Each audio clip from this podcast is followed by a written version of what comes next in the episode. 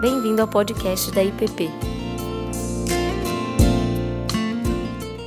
Então eu queria começar com a leitura desse texto, esses três versículos, Mateus capítulo 5, de 17 a 20. Mateus 5, de 17 a 20. E diz assim a palavra. Vamos agora sossegar, cegar o coração, é, colocar nossa atenção nesse tempo de meditação na palavra, a partir dessa leitura e conversar um pouco sobre Cristo e a lei neste contexto é, do Sermão do Monte que temos estudado. E por que, que essa situação aparece? Vocês vão perceber no texto que a gente vai ler. Diz assim: Não penseis que vim revogar a lei ou os profetas. Não vim para revogar, vim para cumprir. Porque, em verdade vos digo, até que o céu e a terra passem, nenhum i ou um tio jamais passará da lei, até que tudo se cumpra. Aquele, pois, que violar um desses mandamentos, posto que dos menores, e assim ensinar aos homens, será considerado mínimo no reino dos céus. Aquele, porém, que os observar e ensinar, esse será considerado grande no reino dos céus. Porque vos digo que, se a vossa justiça não excederem muito a dos escribas e fariseus, jamais entrareis no reino dos céus. Vamos a uma palavra de oração? Senhor, nós estamos aqui e reunidos como igreja para aprender um pouco mais da tua palavra e aprender um pouco mais de ti mesmo, Senhor. E pedimos a tua misericórdia sobre a nossa vida. A misericórdia sobre a minha vida, especialmente, que ao compartilhar, o teu Espírito Santo possa filtrar a, a tua mensagem verdadeira para o coração de cada irmão. Que o Senhor tenha misericórdia de nós, que o Senhor nos abençoe. Em nome de Jesus. Amém. Então, irmãos, temos nesse, nesse ano, no começo agora, é, meditado sobre o Sermão do Monte. As nossas primeiras aulas, três primeiras aulas, trabalharam bastante focadas na, na, nas bem-aventuranças, que é o início desse grande sermão que vai do capítulo 5 até o capítulo 7. E, e dentro desse contexto, eu queria começar com vocês com uma, uh, uma, uma palavra sobre as bem-aventuranças. Já ouvimos bastante, já ouvimos muita coisa boa, já, já entendemos, por exemplo, quando o, quando o Antônio Carlos começou o estudo, que é, esse sermão delineia mais ou menos uma perspectiva ética para que nós, como cristãos, vivamos. O pastor Ricardo na sua aula, ele traz uma observação que é bastante importante para todo o contexto, que é de que nós não podemos olhar para essas bem-aventuranças como algo impossível de se alcançar. Esse é um erro, né? inclusive é um erro do discurso, quando a gente diz assim, ah, isso é tão, é tão grande que a gente não dá conta. Ora, se você não dá conta se é impossível, então por que eu vou tentar?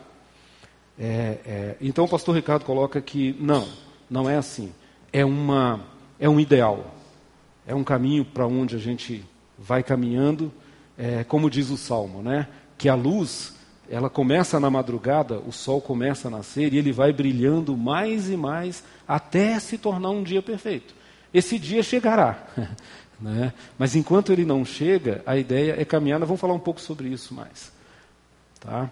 E o Everton tenta, na última aula, juntar todas essas perspectivas e dizer assim: o que, que a gente faz com isso num contexto mais amplo, para além da nossa própria comunidade, para a sociedade.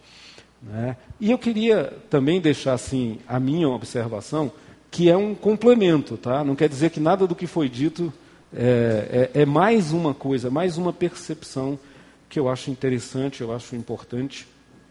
É, então, é, essa ideia das bem-aventuranças, ela faz com que o nosso mundo vire de cabeça para baixo. Né? Ela inverte valores. A grande lógica de Jesus, quando ele propõe um estilo de vida para a gente, como cristão, é que é um estilo de vida que torna, que vira o mundo de cabeça para baixo. Os grandes valores da antiguidade e que perseveram até hoje, né, quais são? Poder, riqueza, né, essa capacidade de você influenciar e ser é, visto, reconhecido. Tudo isso já estava lá, tudo isso continua aqui. Só vai mudando a roupagem dessas coisas. E Jesus propõe uma, uma, uma ideia que, a princípio, parece um contrassenso. Porque bem-aventurados são os pobres, são os que estão aflitos, são os que têm fome de justiça, portanto, são injustiçados. Né? São aqueles que são perseguidos. O que isso tem a ver com poder? Né? O que isso tem a ver com riqueza? Nada. É o contrário. E Jesus diz: Mas esses são bem-aventurados. Né? Segundo o pastor Ricardo já nos disse, essa palavra bem-aventurados tem uma ideia de abençoados. Né? É, e tem uma outra percepção que também é bastante interessante, o, o teólogo N.T. Wright, ele, ao traduzir essa expressão, né, pegar do original e traduzir, ele gosta de usar a expressão notícias maravilhosas. Né? É, bo, boas novas. É como se Jesus dissesse assim, no Sermão do Monte: Eu tenho notícias maravilhosas para você. Sabe qual é a grande notícia? É que os humildes herdarão a terra. Então, ele trabalha nessa ideia de notícias maravilhosas, de boas notícias. Só para vocês perceberem como esse, esse termo tem vários ângulos que a gente pode se aproximar dele. Uma outra é, ideia, bom, isso aí eu já falei, é que é de um outro teólogo, um teólogo ortodoxo, né, da igreja ortodoxa, que também é psicólogo, filósofo, mas ele, num livro em que ele aborda as bem-aventuranças, ele diz que essa expressão, quando ela vem do grego, quando você pega o grego, ela tem essa ideia de abençoado, como o pastor Ricardo trouxe para a gente. Quando você olha no hebraico, a palavra tem a é, conotação de está em marcha. Né? Então, a partir do texto hebraico, a ideia seria mais ou menos assim: vocês estão em marcha quando vocês são humildes. Em marcha na direção certa. Por isso vocês são felizes. É uma ideia de que você está caminhando e caminhando para a luz, caminhando para o alvo. Veja que coisa interessante. No hebraico, a palavra mahala significa doença. Né? Significa doença. Ora, o sentido dessa palavra é andar em círculos perder o rumo, estar preso, estar parado, estar preso por alguma circunstância ou alguma situação. Né? Isso, na cabeça do hebreu, é doença. doença é estar parado. Doença é não estar em movimento. Doença é estar preso em círculos. E Jesus vem e diz o seguinte: os meus seguidores, na verdade, eles, é, esses que são é, humildes, misericordiosos, esses que sofrem perseguição, na verdade, eles são sadios, porque eles estão, segundo aquele, é, aquela expressão em marcha, eles estão em marcha para alguma coisa. Né? Vejam como os conceitos são interessantes e são complementares. Né? Então, eu sou abençoado, porque eu sou sadio, não sou doente. Sadio é íntegro, holy, né? é inteiro sadio. Eu, eu sou uma pessoa íntegra porque eu caminho na direção certa. E eu tenho consciência do que é certo e do que é errado, e tenho consciência de que há um, um poder em mim que me é dado, que não é natural apenas, mas que é, é, é uma ajuda que alguém me dá, Deus me dá. Né? E então eu me coloco em movimento na direção da luz, por isso eu sou abençoado. Toda essa ideia e aí eu tentando construir com vocês uma, uma, é, uma ideia de que, na verdade, o que Jesus está dizendo, e isso é interessante, o pastor Ricardo tocou um pouco nisso, mas é interessante a gente perceber que Jesus está dizendo o seguinte: ele não está dizendo assim, é, façam um esforço para serem humildes e assim vocês serão abençoados. O que Jesus está dizendo é o seguinte: abençoados são os que são humildes. E ele, isso vocês também já ouviram desde o começo, esse sermão é para discípulo de Jesus, é para quem segue Jesus.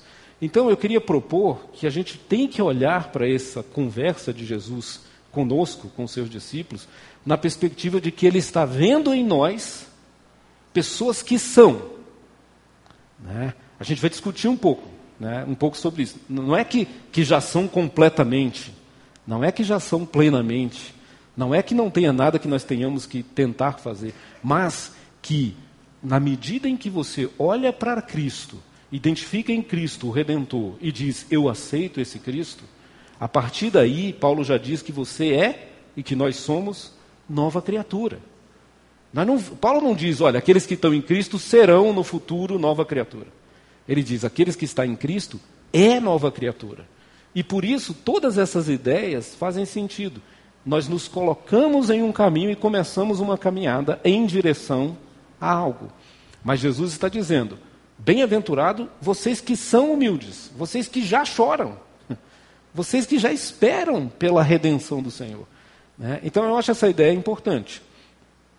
Eu diria, as, as bem-aventuranças são uma declaração de Jesus para os seus discípulos e não meramente um código de conduta. Nelas está incluído um código de conduta, que é bom, porque parte do bem, né? mas elas são uma, uma perspectiva ética daqueles que são é, súditos de um reino, que fazem parte de uma nova criação. Então, nós precisamos abrir, ampliar a nossa percepção do que está acontecendo.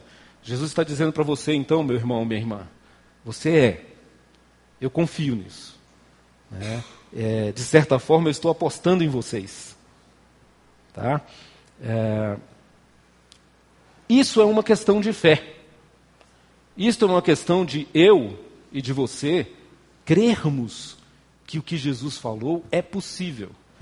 Lembra que eu falei que é um mundo de cabeça para baixo?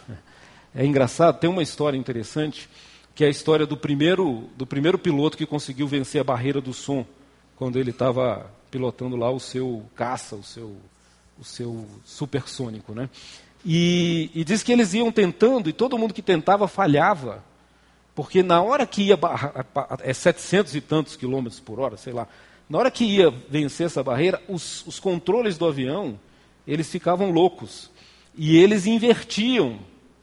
É, eu vou falar simplesmente porque eu não entendo nada disso, mas basicamente é o seguinte: é como se você pegasse o manche e se você vai para frente, o avião desce, você vai para trás, ele sobe.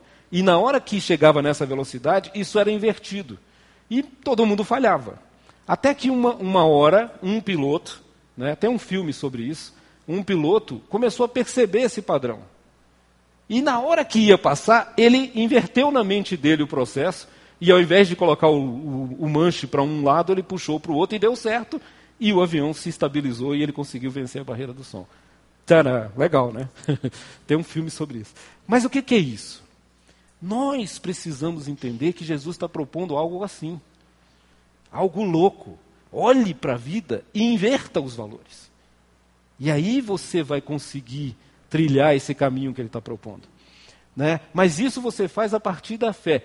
Crer que são que essa, esses valores, né, é, e que ele, Jesus, nos fez, nos tem feito e nos fará assim, pessoas assim, abençoadas, bem-aventuradas, com todas essas características.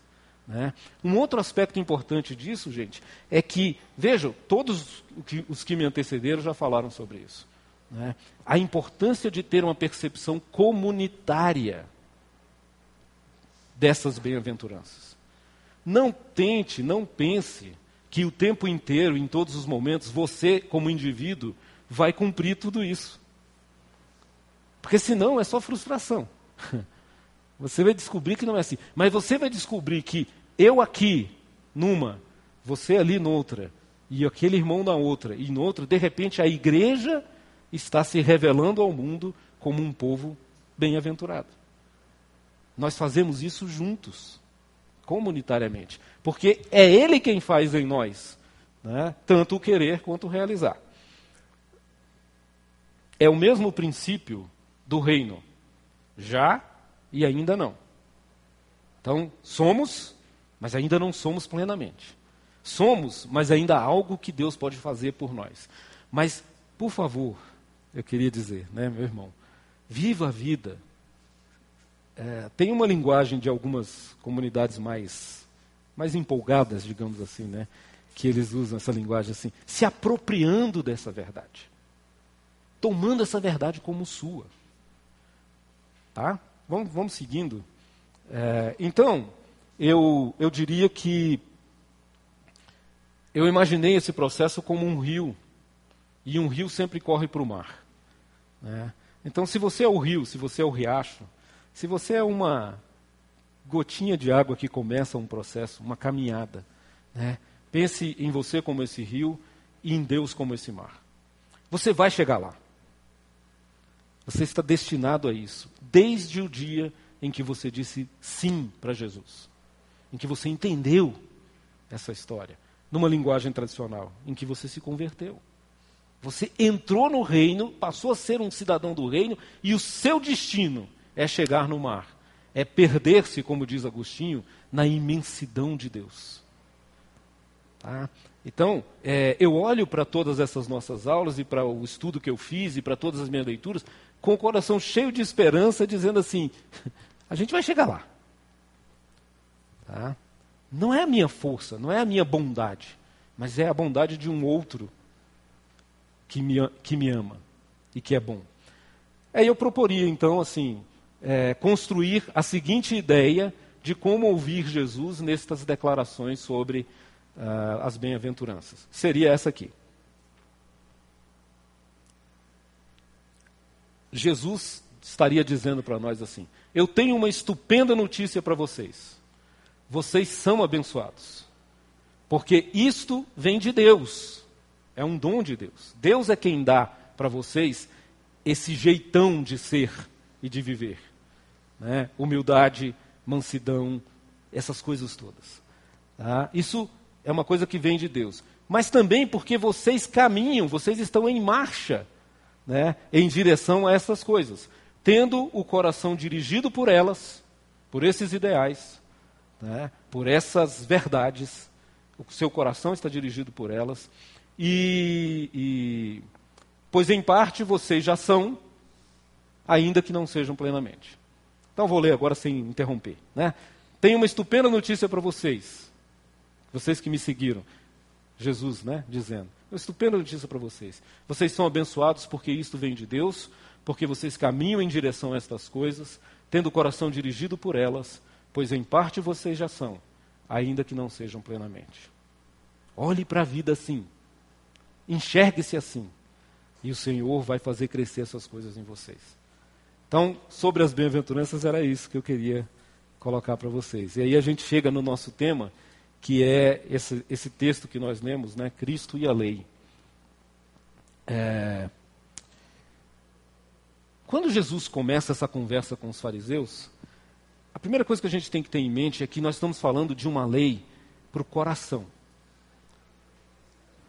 Ela passa pela razão, pela capacidade de pensar, porque essa capacidade foi nos dada por Deus e ela é importante, mas ela também tem que descer e se assentar no coração, nas emoções, naquilo que você sente no dia a dia. Nas, porque nós somos essas duas coisas. O ser humano é essa mistura de pensar, sentir, fazer, agir. Né? Deus nos criou complexos assim. Então, é uma lei que tem que descer, porque se fica só na razão, ela fica perigosa, como nós vamos ver daqui a pouco. Né? Fariseu tinha tudo certinho na cabeça mas não conseguia deixar essa coisa penetrar no coração. Né? E essa é a discussão de Jesus. Né? É, essa lei, por que, que a lei é importante? Por que falar de lei se nós vivemos sob a graça? Né? Essa lei é esse caminho no qual nós marchamos, sobre o qual nós caminhamos. A direção é revelada por essa lei. Os, os, os pontos né, de checagem. Será que eu estou caminhando para o lado certo? Né? Pensa naqueles ralis no deserto. Tem pontos em que, se você não passou no ponto, você fala: epa, eu preciso rever isso aqui, que eu estou indo para o lugar errado. Sinais, postes símbolos, faróis para os navios à deriva no oceano. Né? É isso que a lei do Senhor é. Então, vamos começar a pensar nessas. E aí vem o Salmo 119, 5, conhecidíssimo de todos nós, lâmpada, né? É, a sua palavra é como lâmpada para os meus pés. Vocês já ouviram sobre isso, né?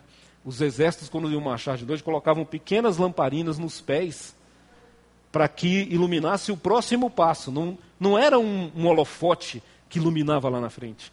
Mas era, até porque eles não podiam ser identificados de muito longe pelos inimigos, né? Mas eram passos certos, porque aquele, aquela lâmpada iluminava cada passo que você dá. Né? Então, se a gente pensar isso na vida, você vê assim: eu não preciso acertar tudo na minha vida hoje. Eu preciso acertar hoje o dia de hoje. Eu preciso hoje viver como um cristão. E amanhã depende do que Deus traz de circunstância. Para cada dia, uma ação, para cada dia, uma palavra de Deus. A mesma palavra, a lei do Senhor. Né? Que a gente às vezes pensa em lei sempre com uma conotação negativa. Né? Em si, a lei não tem nada de negativo. Em si, a lei apenas revela o que há de negativo no mundo. Né? Isso no campo jurídico é isso. A lei fala de um mundo ideal. Agora, se o mundo real não se enquadra com ela, a gente precisa ver.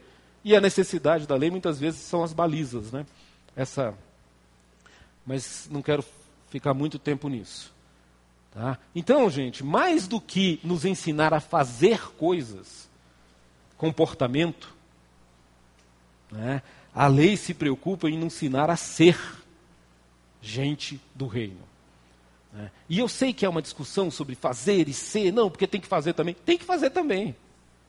Né? Mas as coisas têm que começar na ordem certa. Aliás, no texto do boletim eu escrevi um pouco sobre isso. Existe uma ordem para as coisas. Né? E, e vejam, as figuras que estão em Apocalipse e no livro de Ezequiel, que é a mesma figura, Deus manda homens, Jeremias também, se não me engano, Deus manda que homens comam o livro, literalmente. Come, mastiga, engole, e a partir daí começa um processo de digestão. Com todas as. É, eu não vou saber o termo técnico, né? Mas com aquela é, é transformação do alimento na energia que nos faz estar vivo. É, essa transformação é a incorporação da lei naquilo que eu sou. Então eu como um belo prato de feijão com arroz e aquilo vai se transformar dentro de mim pelos processos biológicos, né, na energia que me faz estar vivo. A metáfora é essa. Eu como essa lei e ela se transforma dentro de mim naquilo que eu sou e naquilo que me dá vida. É nesse sentido que a lei do Senhor é todas essas coisas. Nutre, alimenta e se incorpora. Por isso é que Jesus ousa dizer: vocês são. Né? Entenderam? É, seguindo. Vamos seguir. A lei, então, é boa. A lei é graça. Não tem essa história assim de que, ah, nós temos a graça e temos a lei. Não. Tudo é graça. A lei é a graça de Deus que nos dá o balizamento para uma vida. Certo? Por isso é que Jesus então afirma no nosso texto: eu não vim revogar nada. Eu vim viver esse negócio. Eu vim cumprir. Tá? Ah, ela faz parte da história do povo de Israel. Outro aspecto da lei é esse que a gente não pode se desvincular. Temos dito aqui, gente, você não vive só, eu não vivo só, ninguém vive sozinho. Nós estamos ligados a uma grande história que vem lá desde Adão. Nós somos o mesmo. Passa por Abraão, nós estudamos Abraão aí muito tempo. Né? Moisés, essa história que é a história de um povo de Deus, né? A história de um chamado de um povo e de uma vocação de um povo, até que chega em Jesus e ele diz: Agora eu chamo vocês. E Paulo nos ensina que isso vaza, explode para os gentios, que somos nós. De repente, fazemos nós também parte da mesma história. E a lei preserva isso. A lei que Deus nos deu, a palavra de Deus, no seu sentido mais amplo. Né? Isso é muito importante para a gente não pensar que vivemos sozinhos. E aí, nesse contexto, os fariseus vão a Jesus e perguntam: se você está dizendo isso, então por que parece que você não obedece? Esse era o grande embate de Jesus com os fariseus. Olha, nós obedecemos a lei, olha o sábado. Né? Você faz esse tanto de coisa aí, não, limpa, não lava a mão, seus discípulos não estão nem aí. Né? E fica aquela coisa assim, afinal de contas, por isso que Jesus precisou dizer com todas as letras essa frase. Eu não vim revogar a lei, eu vim cumpri-la. Então, o que está havendo de errado? Vocês percebem? Dá para perceber. Sabe o que está havendo de errado? É um problema de interpretação. É de como que a gente lê a lei e como que Jesus lê a lei. Esse é que é o problema. Todo mundo está dizendo que cumpre a lei. Não dá. Se todo mundo está dizendo que cumpre a lei e estão agindo de maneira diferente, alguma coisa está errada. Né? Então a gente segue nesse problema. E eu queria dizer para vocês que, metaforicamente, o problema é o sábado. Ou seja, o problema é como eu interpreto a lei que Deus me deu. Né? Se vocês lembrarem comigo, nós estivemos estudando isso aí certo ano, há uns dois anos atrás, sobre os milagres de Jesus, e quantos deles, deliberadamente, Jesus escolhe fazer justamente no sábado. Não é, é não, não é coincidência. Jesus escolhe, ele quer. Né? Então você lembra da, da história do rapaz paralítico há 38 anos? Um senhor já, né? 38 anos, paralítico, assim, paralítico não, 38 anos à beira do, do, do local onde o milagre acontecia. E quando ele é curado por Jesus, e ele, Jesus diz: pega o teu leito e anda, ele está andando com o leito, o que, que os fariseus veem? Eles veem apenas que o sábado está sendo quebrado. Ninguém consegue ver que um homem que estava prisioneiro há 38 anos foi curado. Esse é o problema. Então, Jesus está dizendo para a gente assim: olha, não tem nada a ver com a lei. A lei é boa, é válida e continua útil. Agora, como é que vocês leem esse negócio? Esse é o problema do sábado. Né? Uma visão meramente legalista da lei. Como se a palavra de Deus, e quando eu estou falando lei aqui, entendam como essa Bíblia que vocês carregam, a palavra de Deus, a revelação de Deus. Né? O que está escrito aí e o que dela a gente pode extrair para a vida como preceito, como princípio. Então, lei nesse sentido, tá? A revelação de Deus para nós porque é, essa leitura meramente legalista, ler a Bíblia apenas como regra, né, gera esse tipo de distorção. Gera esse tipo de problema de como nós abordamos isso. Então, é, eu sempre tenho dito, e vou falar novamente, aproveitar, né? Estou falando de novo, vou falar de novo. Isso tem a ver com como nós enxergamos, desde Gênesis, a narrativa da criação. Né? Hoje eu vou falar bem rapidamente sobre isso. Os fariseus, ou seja, aqueles que veem a lei como regras, né, comandos, comportamentos, eles entendem que Deus cria a lei, primeiro, ela é a mais importante, né, e depois ele cria o ser humano para obedecer a lei. Então essa é a sequência. Eu tenho dito para vocês, a sequência é importante. Né? Para Jesus, não é bem assim. A visão de Jesus é assim: Deus cria o homem à sua imagem e semelhança e diz: Vou fazer porque eu quero um ser que seja capaz de se relacionar comigo, né? no mesmo nível de compreensão, né? de amor, de afeto, que é a relação trinitária que existe na Trindade. Por isso, Gênesis diz: façamos o homem. Quem está dizendo façamos? É um Deus que não é um só. Né? E aí, Jesus diz assim: o homem é feito à imagem e semelhança, e depois Deus dá a lei como uma dádiva. Uma dádiva para guardar os caminhos da vida, para o homem saber para onde caminhar. Cês, assim, esse negócio pode parecer complicado, mas não é. Isso é muito simples. Essa é aquilo que a gente poderia chamar de a ratio legis, a razão da lei. Qual é a razão da lei? A razão da lei é ajudar o homem a viver como Deus quer. a entender esse processo. Essa é a razão da lei. E não o contrário. O homem feito para obedecer uma lei abstrata. Né? Esse conceito está nas palavras de Jesus, aqui, em Marcos 2,27. Né? E disse-lhes: O sábado foi feito por causa do homem, e não o homem por causa do sábado. Uma outra versão diz: O sábado foi feito para cuidar do homem, e não o homem para cuidar do sábado. Isso é revolucionário. Isso muda a sua percepção. Então, saiba, a lei, essa lei de Deus, a palavra, a revelação de Deus, é para cuidar de você. Não é para te obrigar, para te fazer sofrer, se sentir culpado. Não. Nós acabamos de ler, né? É, é, o Salmo 1. Olha, quem cumpre, quem anda na lei do Senhor é como uma árvore plantada junto a um ribeiro. E isso aí dá pregações e pregações. Né? Você está ligado à seiva, aquela água que é vida, vai fazer com que você tenha vida. É nesse, nessa perspectiva que Jesus diz: Eu vim para cumprir a lei. O que a gente tem aqui é aquilo que eu chamei de o dilema da confiança. O problema, gente, é confiar nesse Deus que lhe revela essa lei. Adão e Eva têm um problema básico que gera o nosso pecado original, que é o de desconfiar de Deus. Eu sempre tenho dito aqui, a desobediência é o segundo passo. O primeiro passo é a desconfiança. Quando Deus diz assim: Ó, oh, não come essa árvore, porque você vai morrer. Aí tem toda a conversa da serpente, blá, blá, blá, blá, blá, blá, blá, blá, blá. O homem volta e diz para Deus assim: Quer saber? Não acredito em você, não. Não confio em você. Eu vou fazer do jeito que eu quero que vai dar certo.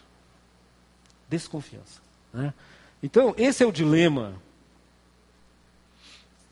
Volto a dizer: não é o que nós fazemos que vai fazer com que a gente seja bem-aventurado, mas é o que Ele faz em nós.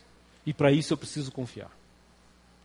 Se você tem um mentor, seu pai, sua mãe, sua professora, ou qualquer tipo de mentor na vida, se você não confiar, o cara pode morrer de falar que você não vai, não vai trazer. É assim com Deus. Confia nele. Senão não funciona. Não adianta o seu esforço. Paulo diz isso. Eu cumpri a lei, cumpri a lei, cumpri a lei, cumpri a lei, cumpri a lei. Gálatas. Cumpri, cumpri. Sabe no que é que deu? De repente, Paulo se vê na seguinte situação: matando cristão. Cumpri a lei, cumpri a lei, cumpri a lei, me tornei o quê? Um perseguidor do povo de Deus. E aí Paulo cai em si e diz: cara, não dá certo. Não dá certo. Não estou dizendo com isso que você não tenha que obedecer à lei. Não me entendam mal. Mas entendam que isso é um caminho. Portanto, proponho a vocês: não busque na Bíblia regras. Busque o caráter de Deus.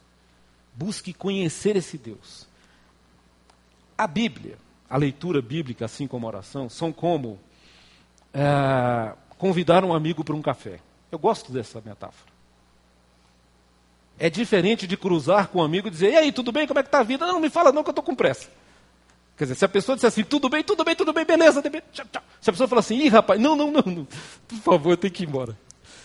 Né? Mas quando você combina um café com alguém, e você senta, e aí você pede, aí você espera né, a pessoa preparar o café, e você pergunta assim: como você está?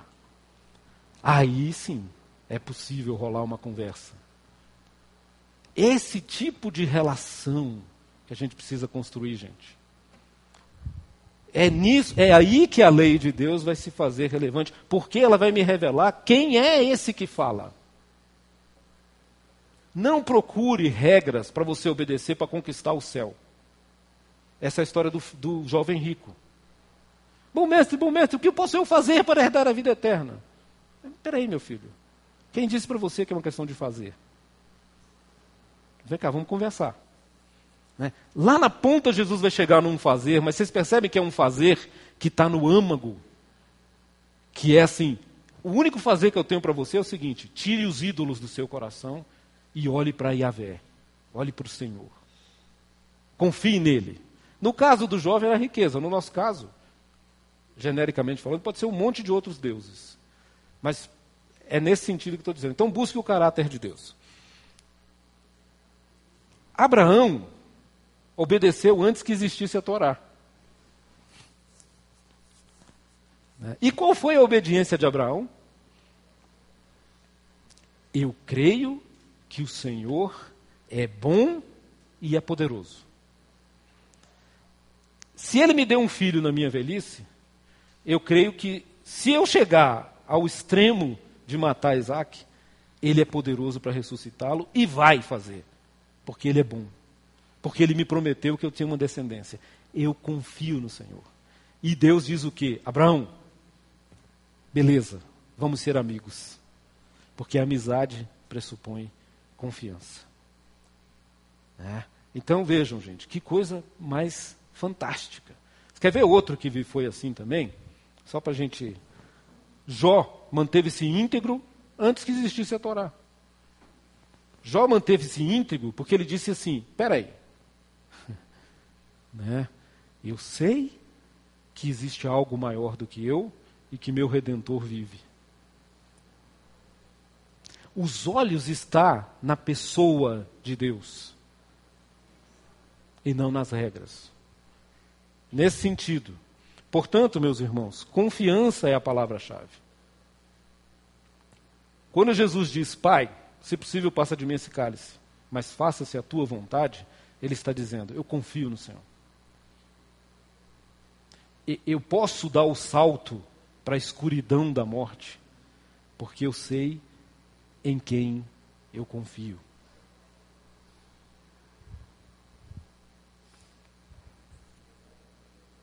E aí a pergunta que a gente tem que fazer é: que caráter é esse então? Que seria o resumo da nossa lei. Esse caráter resume-se nessa expressão: amarás. O que, que eu tenho que fazer? O que, que eu tenho que fazer para ganhar o céu? Ame. E antes que vocês pensem que eu estou romantizando, deixa eu dar mais um passo. Né? Não estou romantizando. Vejam como é que funciona esse resumo da lei. Perguntaram para Jesus, os mesmos fariseus. Ah, mas, é, mas o que, que o senhor fala então que é o resumo da lei? E aí Jesus responde assim: O principal é: Ouve, ó Israel, o Senhor nosso Deus é o único Senhor. Esse é a Shema. Ouve, ó Israel. Né? No comecinho da lei. Ele é o Senhor. E aí Amarás, pois, o Senhor teu Deus de todo o teu coração, toda a tua alma, todo o teu entendimento, toda a tua força. Né? Vocês sabem que até o entendimento já estava na Torá. Né? E Jesus acrescenta de toda a tua força. Como quem diz assim: deixa eu incluir aqui um processo em que você se engaja, em que você gasta energia com essas coisas. Né? É, e o segundo, que Jesus diz, é semelhante a esse, Amarás o teu próximo como a ti mesmo. Não há outro mandamento maior do que esse. Amarás.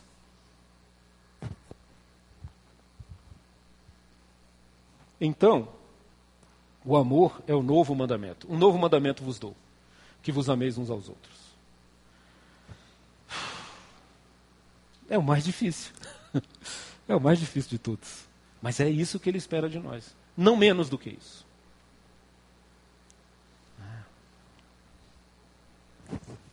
Porque o amor é de Deus. João, 1 João 4, 7, 8. Porque o amor é de Deus e todo aquele que ama é nascido de Deus. E aquele que não ama não conhece a Deus, porque Deus é amor. Desculpa, mas é assim. Se você não consegue amar, você não conhece a Deus, pelo menos não conhece né, de maneira significativa a ponto de produzir isso em você. Mas que amor é esse, Caio? Não seja tão. Né? Esse negócio está muito abstrato. Amor, romântico, né? meloso. Não, não é nada disso. Ou, minto, é um pouco disso também. Né? Outro dia eu estava conversando com uma irmã no nosso pequeno grupo. É, ela dizendo, eu tenho dificuldade de orar, mas é porque eu não sei, quando, quando o grupo não está se reunindo, eu oro menos e tal. Mas eu fico angustiado, eu queria tanto. E eu estava falando, eu falei, de repente você está com saudade. Saudade de Deus. Você já, você, já, você já. Porque assim, eu sei que essa coisa é complicada de tentar colocar características humanas em Deus, mas de do homem para Deus dá para ter. Saudade. Voltando à metáfora do café. Né? Sabe quando é que você vai tomar café com alguém? Quando você amá-lo. Você aí está gastando tempo, está envolvendo sua vida, está dando seu ouvido para ouvir os seus problemas. Você vai se programar, isso vai se tornar uma prioridade. As desculpas vão sendo colocadas de lado. Por quê? Porque eu quero estar com ele. Com esse amigo, com essa amiga, com essa pessoa. Por quê? Porque eu amo. E o amor me constrange a um relacionamento. Você tem saudade de Deus? Sabe o que eu vou usar dizer, irmão? Se vocês têm. Né? Quando tiver, liga. Passa um WhatsApp, combina uma hora. Fala assim, hoje vamos bater um papo. Né? E priorize isso na sua vida.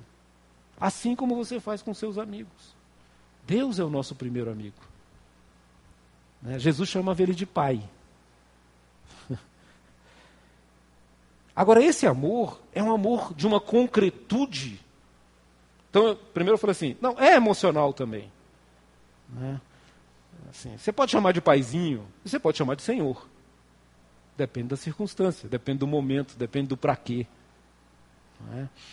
Mas a concretude desse modelo que Jesus nos dá, é isso que eu queria dizer para vocês, é o amor nos moldes de Jesus.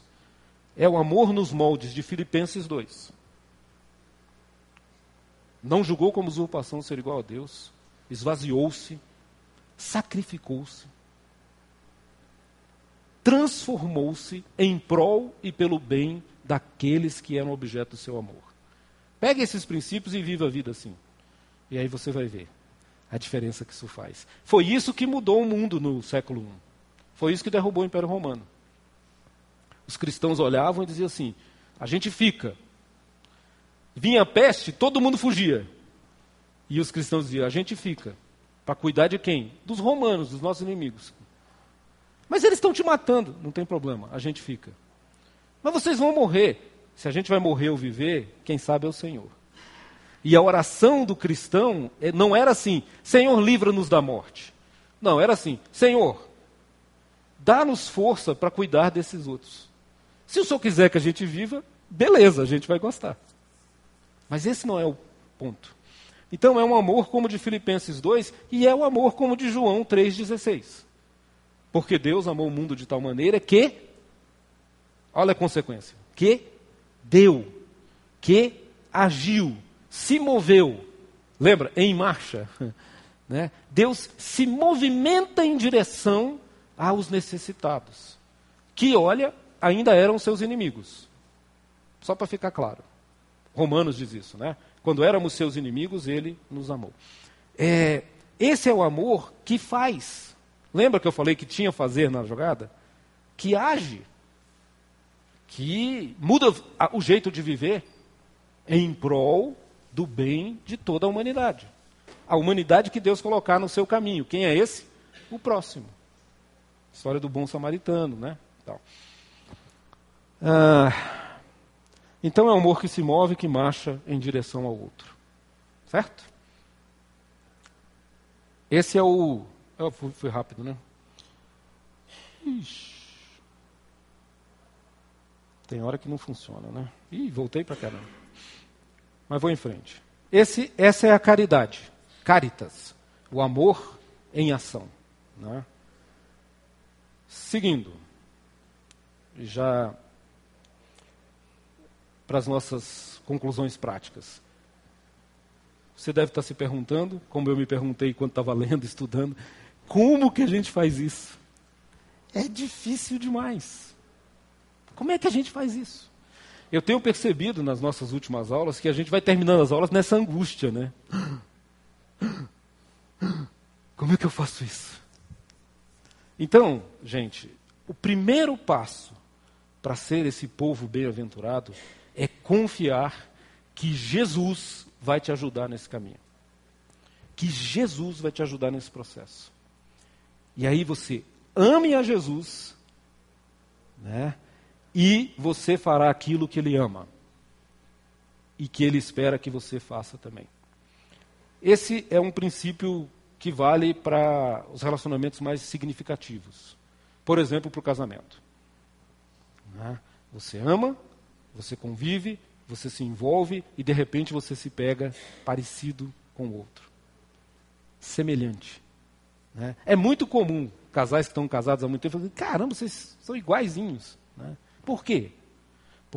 Porque há uma cumplicidade. Eu amo e eu quero o bem, ela ama e quer o bem, e a gente senta e conversa e constrói um processo em que o relacionamento se aprofunda. Não é à toa que Jesus compara ele ao noivo e a igreja à noiva. Não é à toa. Mas esse princípio vale de pai para filho. Esse princípio vale em, em amizades profundas e significativas. A gente se torna parecido com aquilo que a gente ama. Né? Então, é isso. Ame a Jesus, meu irmão. Não sofra tentando fazer as coisas certas. Ame a Jesus e Ele vai te ajudar. Né? Eu queria compartilhar com vocês uma outra palavra que também, depois que eu aprendi, eu acho muito importante. Isso é um verbo, né? Teresete. É um verbo. É um verbo na linguagem original da Bíblia, no grego. Né? E ele tem a ver com resultado. Tá? É, é, teresete é o resultado da ação do verbo. O verbo seria tereo. Né? Esse verbo, ele tem, no tempo verbal dele, e aqui é que é importante, tá? O tempo verbal dele não é imperativo, que é um comando, e não é condicional, se isso, aquilo. Não é uma condição e não é um imperativo. Esse verbo, ele é chamado lá pelos estudiosos, né, de futuro ativo. Ele não é uma condição, ele é uma consequência. Ele é algo que vai acontecer se. Né? Então, assim, e ele não é uma ordem. Ele é uma promessa. Essa palavra é chave. É uma promessa. Esse verbo está lá em João 14, 15. Vocês não precisam abrir a Bíblia que eu tenho o texto aqui. É esse aí. Ó. Se quiser conferir, pode. Assim, lembra desse texto? João 14, 15. Os discípulos estão. É, é, é o começo dos discursos de despedida de Jesus. Alguém disse o seguinte: que se você soubesse que vai morrer e chamassem ao redor da sua cama os seus filhos, você diria para eles só aquilo que é importante. Ou aquilo que é mais importante. É esse papo que está acontecendo aqui nesse momento. Jesus disse assim: Olha, estou indo embora, mas tem umas coisas que eu tenho que falar para vocês que são muito importantes. tá? E aí ele diz assim: Se vocês me amam, obedecerão os meus mandamentos. Não é uma condicional. E nem é assim: olha, vocês têm que obedecer os meus mandamentos para me provar que vocês me amam. Não é isso que Jesus está falando aqui. O que Jesus está falando aqui é o seguinte: esse ser é o tal do futuro ativo. Né? Ou seja, se vocês me amam, vocês vão me obedecer. É uma promessa. Eu garanto a vocês que se vocês me amarem, essas coisas vão nascer de dentro para fora. E vocês vão viver como eu vivo. De um mandamento, de um comando, passa a ser uma promessa. Para mim, isso é muito importante, muito significativo. E me dá paz. Que é algo que às vezes nos falta. Então, meus irmãos, confie nele. Assuma que você tem uma vocação. Lembra que eu falei do povo de Israel? O povo que tem uma vocação. Tem um chamado. A vida cristã é um chamado. A vida cristã não é um contrato de obras, onde você tem que fazer uma série de coisas para merecer outras coisas. A vida cristã é um chamado que diz assim: eu quero fazer de você alguém cuja essência são essas coisas que você tem que fazer. Né? Assuma isso no seu coração. Saia daqui com essa convicção. Eu sou alguém que Deus chamou para uma vocação. Né? Você foi chamado para ser esse tipo de gente. Gente bem-aventurada. Isso não é ufanismo. Isso não é tirar os pés da realidade. É saber quem eu sou, quem me chamou e para que me chamou. Já dizem os sábios aí da alta performance que você, se você não souber para onde você vai, você nunca vai chegar lá. E Deus te disse para onde você vai. E você diz: Eu quero, eu vou. É... Para concluir, eu queria, é isso que eu chamei de o caminho da lei na prática diária. Quais conselhos essa palavra deixa para nós, de maneira prática, para o dia a dia, ali, amanhã, quando você acordar e deparar com aquele problemão, que às vezes é uma pessoa, né? que às vezes é uma dificuldade. Como é que isso funciona?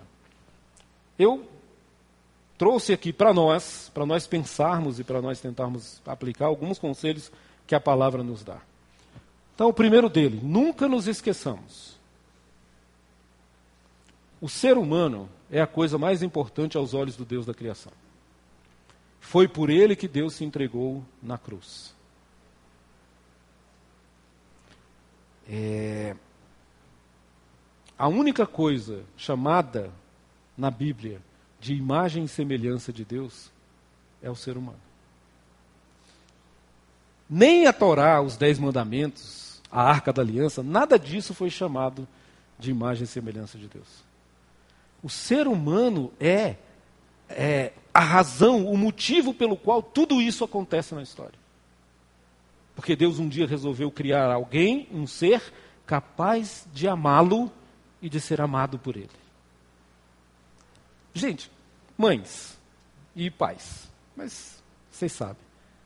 Pega esse bebezinho que nasceu aí, de dentro de você, que você vai ter uma pequena noção de como Deus olha para o ser humano. Saiu de mim, saiu da minha cabeça, saiu do meu coração. E mais, ah, quando, ele foi, quando ele fez, ele diz: ah, Isso é bom, muito bom. Vocês estão entendendo?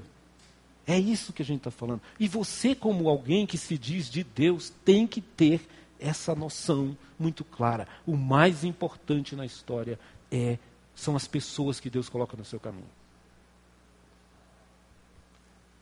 Portanto, nós cristãos gastamos nossa vida sendo bênção para a humanidade.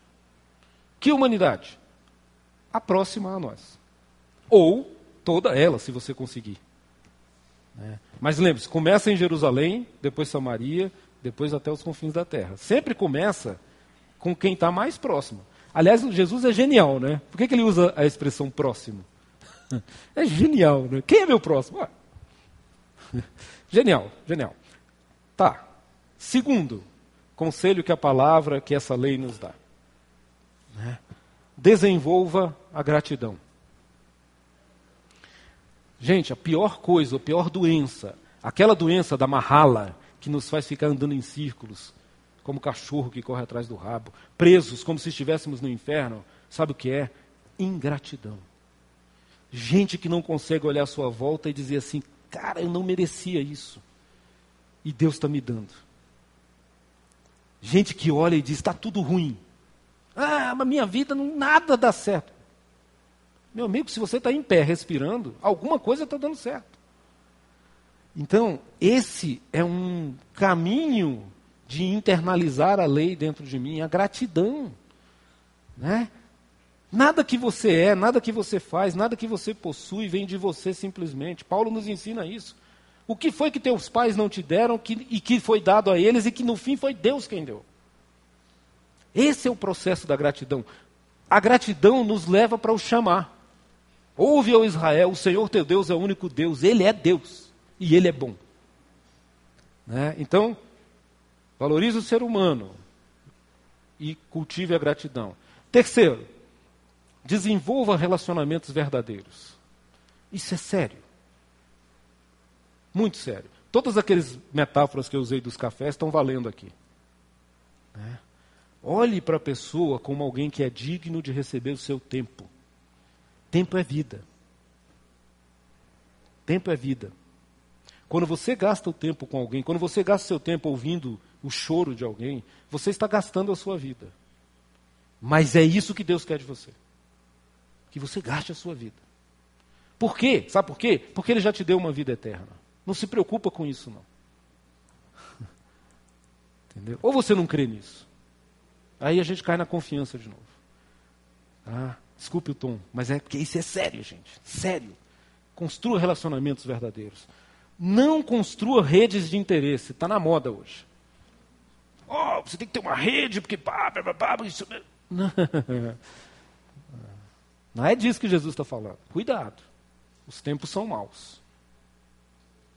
A gente se engana pensando que está fazendo a coisa certa e está fazendo a coisa errada. Jesus está dizendo para você construir redes de relacionamento. Oh, desculpa. Apaga. Jesus está dizendo para você construir relacionamentos verdadeiros. Ó, oh, ó, oh, querendo me passar rasteira, né? Não são relações utilitárias. Não se aproxime das pessoas pensando assim, o que, que elas, o que que isso, o que, que eu vou ganhar com isso? Porque se Jesus fizesse isso, ele não tinha chegado nem perto de nós. Nem de ninguém, né? Nem dos discípulos. Ai, ai. Então são amizades espirituais. É coisa que vai falar o meu coração e que vai falar o coração do outro e que a gente vai passar décadas andando junto. E que depois nós vamos dizer assim: puxa vida, é, há amigos mais chegados que irmãos. Jesus, quando termina o seu ministério, fala para os seus discípulos isso, né, Deise? Já não te chamo mais de servo, agora eu chamo vocês de amigos. Né? Foi o último? Não, tem mais um. Preserve a sua devoção. Pratique a lectio. Palavra, oração, oração, palavra, meditação. Né? Prática da palavra. Pratique a comunhão. Aliás, pratique a oração. Faça como Jesus. Jesus, enquanto ser humano, orava constantemente. Por que será? Será porque ele era pior do que nós? Se ele precisava, né?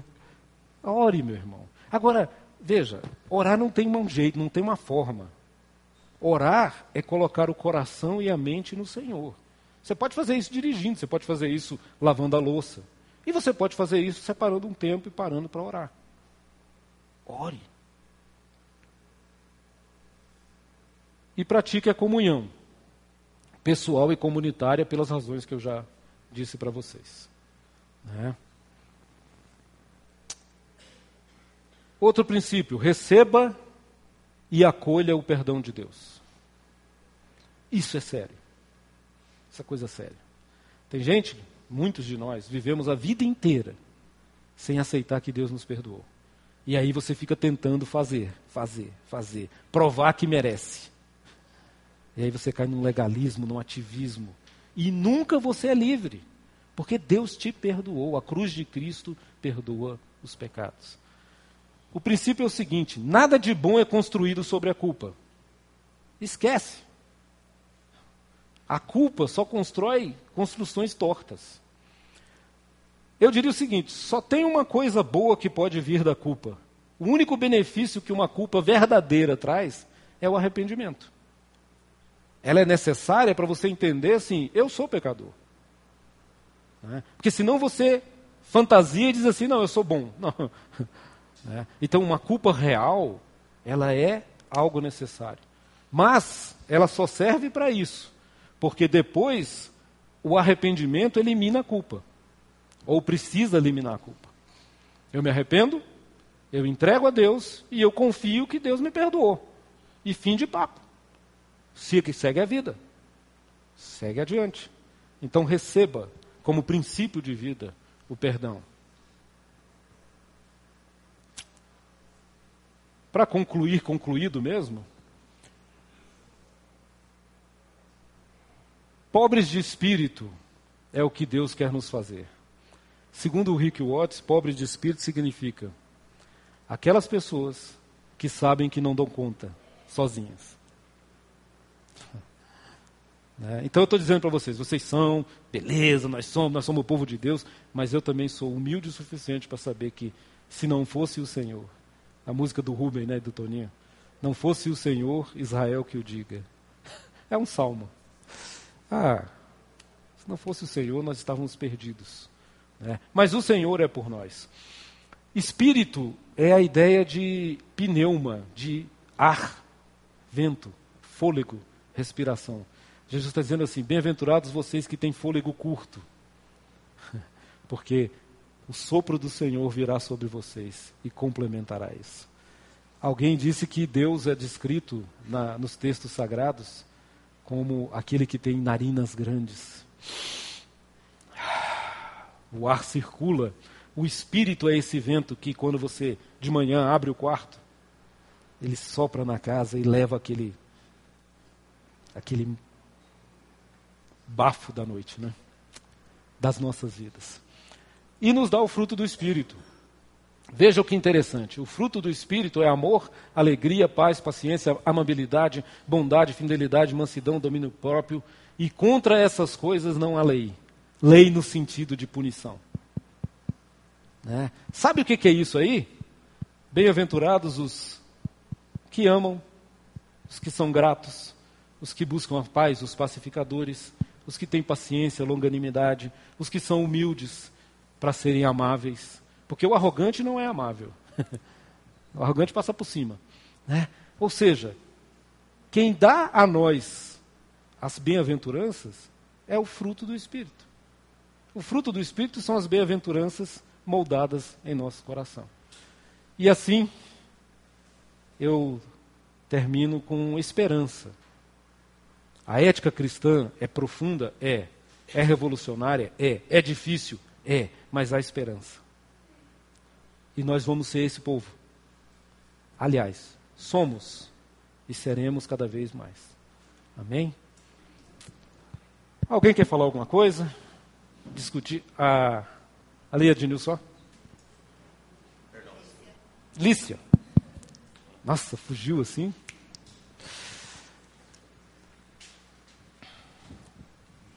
É, Caio, você pode pôr essa última parte? Que você... Sim, vamos lá.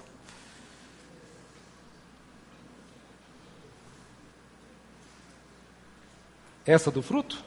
Isso. Isso aqui? Na cabeça vai passando um monte de coisa, né? é. É, uma cena, Daisy, acho que estava junto comigo, a gente dando aula para os na Igreja Batista eram juniores, aqui pré-adolescentes, né? Uhum. É, e aí uma menina assim, nós fomos é, agraciadas com meninos uhum. sensacionais, seguiam a Deus, seguem a Deus, né? Hoje são homens, mulheres. E uma das meninas, ela falou assim: seguir a Deus, se relacionar com Deus, tudo bem. Agora, quando pede para amar, aí não dá. Eu amo meu pai, minha mãe, todos esses que eu vejo, né? Mas amar a Deus e essa pessoa é, é uma pessoa que seria Deise, eu, você, uhum. né? qualquer um de nós aqui que está interessado uhum. em seguir a Sim. Cristo, é, em ser uma boa pessoa, né? Então, na, na sala de domingo passado e nessa, eu acho que está faltando, não sei se vocês vão chegar nessa. Também é na minha visão, na minha uhum. interpretação, né? A, a gente chegar a esse ponto da verdadeira importância do Espírito Santo na vida da gente, que está ali. Uhum. Também esteve na última fala que foi lida en passant. Uhum a gente não vai conseguir um bom fruto, assim, na minha visão, porque a gente ama, porque a gente é alegre, porque a gente é, é, tem paz, é, porque a gente segue a Jesus. Esse tripézinho simples, né, de Deus Pai Criador, é, de, Deus Jesus é, Revelador e Deus Espírito Santo Executor, né? Para mim é fundamental, é simples, mas para mim é fundamental quando a gente pensa que a gente vai ter tudo isso, porque a gente se enche do Espírito Santo de Deus. Uhum. Então, assim, eu sei que para a gente aprender, a gente aprende dessa forma, né? Mas eu acho importantíssimo a gente ressaltar que o Espírito Santo vai estar em nós, entre nós. Né? Sim. É, essa questão trinitária, né, é, assim, ela, ela é realmente fundamental nesse processo, mas quando eu penso em amor, Lícia, eu penso assim, é porque, vamos tentar falar um pouco disso, assim, encha-se encha do Espírito. Claro, isso é fundamental. Só para a gente entender a importância desse processo, né, o professor Rick Watts ele costuma dizer o seguinte: todo o projeto de salvação tinha um objetivo final. Sabe qual? A dádiva do Espírito. Né? A gente às vezes fala assim, não, porque é para nos levar ao céu, é para salvar as almas do inferno. Tem uma série de questões que você pensa, mas no fim da história, sabe o que não existia antes de Jesus? O Espírito. O Espírito era dado esporadicamente. Mas Joel diz que quando o Messias viesse, quando o Senhor viesse, o Espírito seria derramado sobre jovens e velhos, sobre toda a carne. Então, gente, o objetivo é o Espírito. Tudo que se diz aqui, né, tudo que a gente fala aqui, é construído em nós porque Deus fez em nós habitação. Essa é a pessoa do Espírito Santo. Né? Então, às vezes, assim, mas o que eu estou querendo chegar é, relacione-se com esse Deus que é Pai, Filho e Espírito Santo, e essas coisas todas estarão envolvidas nesse relacionamento. Entendi a sua colocação. Só estou dizendo assim, é que às vezes a gente tem, é, às vezes, métodos ou formas de fazer isso. Por exemplo, eu venho de uma tradição mais pentecostal, né, antes da IPP. Né? Lá tinha um jeito. As pessoas às vezes me dizem assim, você tem que buscar mais o Senhor. E eu dizia, mas isso significa o quê? Significa o quê? Buscar a sua palavra, vida de oração, comunhão, essas coisas todas. Não é um método, né? mas sim, enchei-vos do Espírito. Outra vez vos digo, enchei-vos do Espírito. O Espírito é essa presença de Deus, do Deus Trino, né? numa de suas funções, dentro de nosso coração. Né? Jesus vive a vida como homem cheio do Espírito. Isso para nós já devia ser um exemplo, uma, uma percepção de que isso é muito importante. Mas eu entendo. Agora, prática disso para mim, passa por essas práticas que eu sugeri agora ao final. Não é? Devoção, comunhão, oração, leitura da palavra. Mas eu entendi a sua pergunta, né? Alguém, quem mais ia falar aí, gente? A Deia ali. Eu acho que bateu foi o primeiro ou o segundo sinal? Primeiro, né? Então, eu só quero okay. deixar um versículo aqui que eu acho muito tá. importante, que está em Romanos 8, 29, Portanto, aos que de antemão conheceu, também os predestinou para serem conformes à imagem de Cristo. Então, é uma coisa que eu penso todo dia. Nós fomos predestinados para sermos parecidos com Jesus. Então, logicamente, nós temos que estar cheios do Espírito Santo, mas nós temos que fazer o que você falou mesmo. Jesus orar, buscar, mas tudo vem dele. Então, que a gente possa, todo dia eu falo para minhas irmãs, né, Edna, lá das esposas de militar, gente, Vamos ser parecidos com Jesus. E como é que a gente faz isso? Obedecendo e tudo mais, mas é tudo Ele. Eu tenho orado pela salvação da minha família, eu falo, Jesus, é só o Senhor. É o Espírito Santo que convence a gente do pecado, uhum. não é mesmo? Sim. Então é isso aí. Sim. Só queria falar isso. Tá Obrigada. Bom. Como fazer isso? Confiando nele e confiando no seu caráter, sabendo que ele é bom e promete. Deus, engraçado o seguinte, gente: Deus é o Deus de alianças de promessas, de compromissos. Né? Por isso a confiança é a base da nossa relação com Ele.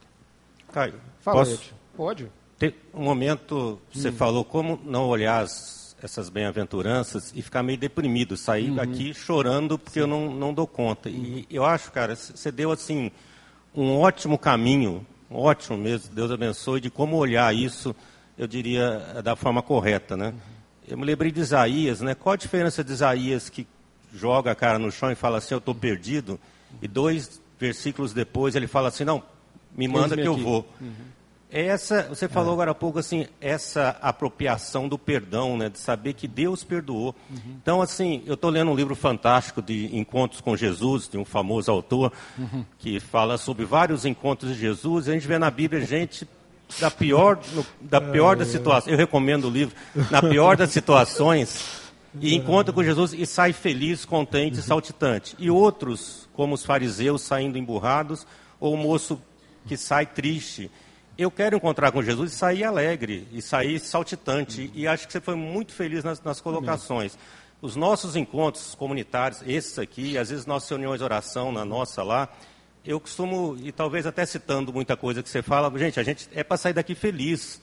O encontro com esse Deus maravilhoso que nos, nos, nos perdoou uhum. é para deixar a gente feliz, Amém. não por nós, mas pelos méritos dele. Então, Deus abençoe. Acho que Amém. você deu um bom caminho aí. Obrigado. Amém. É, só voltando ao ponto, sempre o ponto é esse. Né? Confie no Senhor. Ele é um Senhor de caráter. E o caráter dele é que ele é bom. Essas coisas estão aí para você ver. Bate o olho lá fora da janela que você vai ver aquela árvore ali.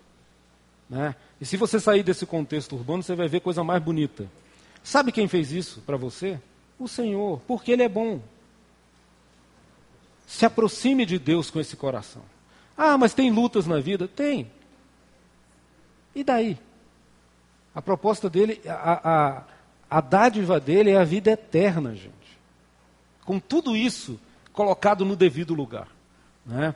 Então, isso que o Ed está falando, mas tudo isso, para mim, tem uma palavra chave de tudo que eu falei para vocês, e assim eu encerro se ninguém mais quer falar. Né? A palavra-chave é: confia no Senhor.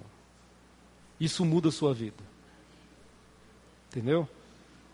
Agrada-te do Senhor e Ele satisfará os desejos do teu coração. Confia no Senhor, espera nele, e o mais Ele fará. Amém? Vamos fazer uma oração?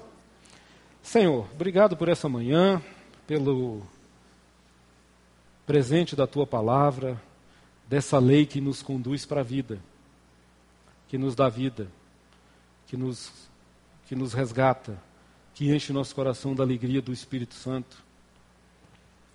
Pedimos, ó Espírito de Deus, que seja presente no nosso coração, que faça com que as raízes dessas coisas, plantadas em nós por Jesus, se aprofundem na nossa alma, no nosso ser. Ó Deus, mas saímos daqui gratos por perceber que a tua ética é superior e tem que ser porque o Senhor é superior, mas que estamos vivendo no meio dela, Senhor. Alguns ainda com os pés apenas cobertos, outros mergulhando mais profundamente. O Senhor sabe o tempo de cada um de nós nos abençoa, nos dá tua graça, nos conduz. Guarda esta igreja, guarda os irmãos, as suas famílias, as suas casas. Nós te louvamos, gratos e cheios de esperança, Senhor. E olha que vivemos num país difícil. As notícias não são boas, mas estamos apenas naquela sexta-feira e o domingo está chegando o dia da tua ressurreição. Em nome de Jesus, nosso Salvador. Amém. Você acabou de ouvir o podcast da IPP. Para saber mais, acesse nossa página em www.ippdf.com.br.